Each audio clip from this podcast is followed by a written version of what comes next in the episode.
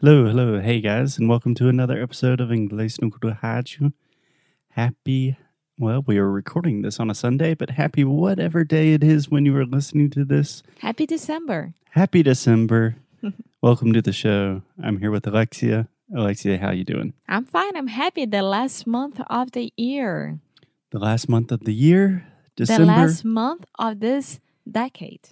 Yes, the last month of the decade. My goodness. Did not even think about that. It's weird. It's weird. It's crazy. We should probably talk about that. But today we are talking about something similar, related, perhaps. So, Alexia, recently I was not even reading a book, but just kind of skimming a book. Do you understand that word? Looking through and Browsing. yeah. Yeah. Dando uma folhada. Yeah, just paging through, flipping through. But it was a book called Future Boards. Actually, I believe it was called hashtag Future Boards by a lady named Sarah Centrella. And honestly, I don't really, really understand what the book was about. It was kind of about vision boards, like writing things on a whiteboard that you want for your future. hmm Do you know what those are? Yeah. It's just uh, like the episode from from Queer Eye that we watched that had that Japanese guy with the whiteboard and all his goals and everything. Yep, yep.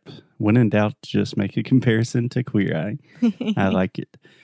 So, anyway, in this book, she has a lot of questions that you are supposed to ask yourself so you can plan and kind of visualize your future a little bit better.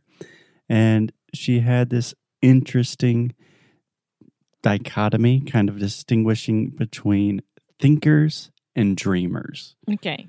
And I thought, hmm, that's interesting because I think I am a thinker and a dreamer. And then she asked a lot of questions, and I thought it'd be fun to talk about it on the show so we could learn more about one another while everyone also learns some English at the same time.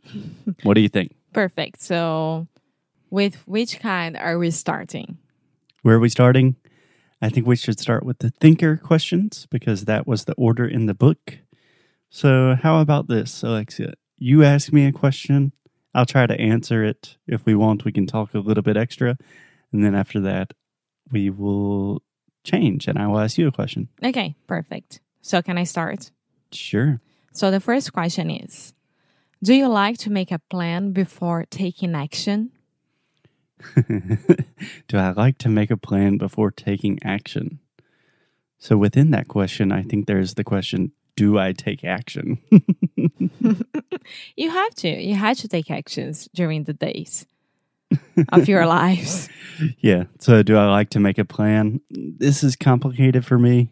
It's a little bit yes and no, but in general, I would say yes, but it really depends on the action. Yeah, but I think that that's a way that you should go because, I mean, if you need to take action, it's because it's something big in my mind. So if it's something big, you need to make a plan Yeah. or a small plan, you know, like whatever is next. Yeah. So, the way I see it is with things, for example, like work or projects, I really like to have a plan because I like to know what I'm doing. But if I'm traveling or something like that, I like zero plans. Yeah, but for example, if something happens to you during your travel, if During you, your trip, your trip, for example, if you get robbed or like your passport is gone, Mhm. you need to make a plan to take an action. Yeah, sure. So, Yeah. yes. Different situation. But just to explain really quick, Alexia said during your travel. So in English, travel é viajar. Trip é uma viagem. Yes, that's a beginner's mistake, but come on, it's Sunday morning. We just came from church Sunday morning rain is falling. and I'm really, really sleepy. Okay, can I ask you a question? Yes. So, Alexia, my sweet, sweet Alexia, in general, Would you say that you are pretty organized? Yes, yes. I am organized. Meu Deus. What? Okay. Defend yourself. Well, when I'm at home, I like to organize the groceries. I like to organize everything in the kitchen. I know where everything is at. I like to organize my dad's life. I like to organize my life. I like to organize our work life. Okay, so when you hear the question, are you pretty organized in general? What do you understand by that question? Because the way I was seeing the question is more or less like, are you clean? Like, do you have organization in your bedroom? I am mm. not when I am with my bags here and I need to to organize from my bags and I don't have space to put my clothes. I feel No. like our bedroom's always a mess No, it's not. in any place in the world. You are disorganized. I am not. Okay, the point of this is just to understand if we are thinkers or dreamers, not to try to. There's no criticism here, meu amor.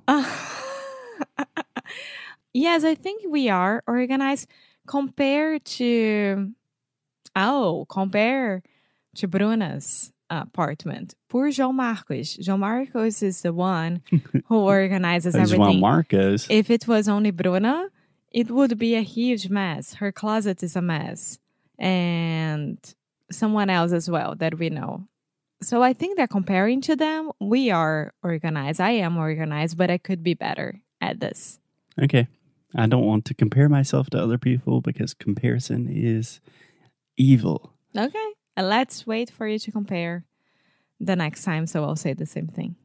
Okie dokie. So, can I ask you another question? No, it's my turn. Oh, sure. Okay. Let me see. Let me see. Let me see. Do you think buying a lottery ticket is a waste of money? Yes. Do you want me to elaborate? yes. I think I am very strongly against the lottery. I think it is the stupidest shit ever. I get so, so angry with my dad and your dad. they both buy the lottery ticket all of the time. And it makes no sense at all. the odds of winning the lottery are very, very slim.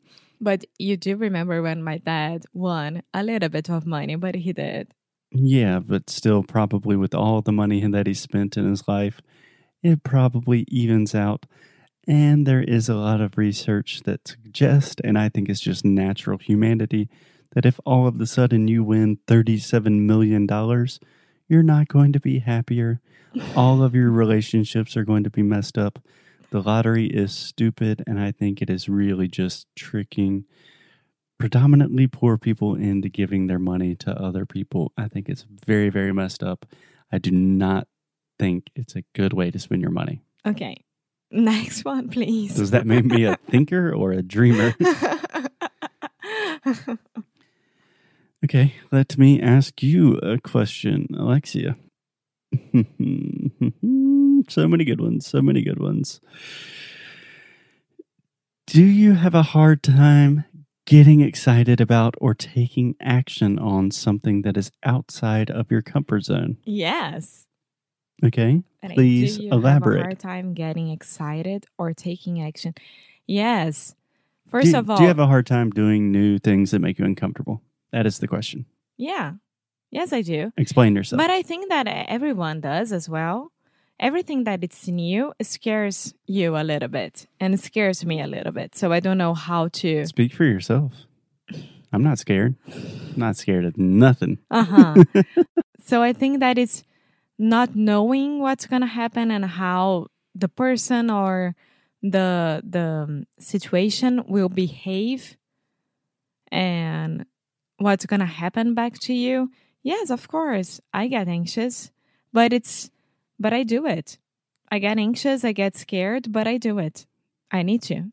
Okay, cool. I think that was a good answer. Yeah. Can I ask you another related question? I think this is a better one. Okay. Does failure scare you? Yeah. The idea of failing. Yeah. Okay, can you give specific examples? No. No. Uh Are you scared of Okay, so every time that we launch a new product, I- Did we what? I'm not taking critics today very good. You're not taking Critics today very nicely. criticisms. Yes. You're I not taking criticism. Today it's not. You're in a bad mood today. I think that it's, I'm really sleepy. Okay. Okay. So, let's say, are you scared about the fact of making mistakes on this podcast where a lot of people can hear you? no, I'm fine with that because everyone is learning with me and no problem at all. Are Um, you scared about failing in our business and no one will listen to our podcast anymore and then we won't have money to eat and live? Of course. So, you're scared of that failure. I, I'm scared of, yeah, yeah. Okay. Cool. Do you want to ask me one more thinker question and then tomorrow we'll do the dreamers? Oh, do people in your life who dream big scare you a bit or make you anxious? Was that the one that No. you just asked me? No, I'm laughing at the question. So the question is Do people in my life that dream big? Yeah. Scare you a bit or make you anxious? No. Honestly, this is going to sound so narcissistic because it is. But honestly, I don't think there are many people in my life that dream big. I think that my dreams that are mm, predominantly in my head and I don't tell them to anyone, they are so much bigger than the dreams of the people surrounded by me, except for you, of course. I'm not saying that my friends and family are not ambitious or anything like that, but it no, I don't see their ambition or their dreams as intimidating or anxiety provoking. Nothing like that. No, No, me neither. I think I'm a dreamer. I'm just a dreamer, but I'm hanging on. Though I have nothing big to offer. And this is the tallest man on earth. This is Foster Hodge from Inglês no Rádio, and we will be back in your earbuds tomorrow talking about dreamers. Okay, bye. See you tomorrow. Bye.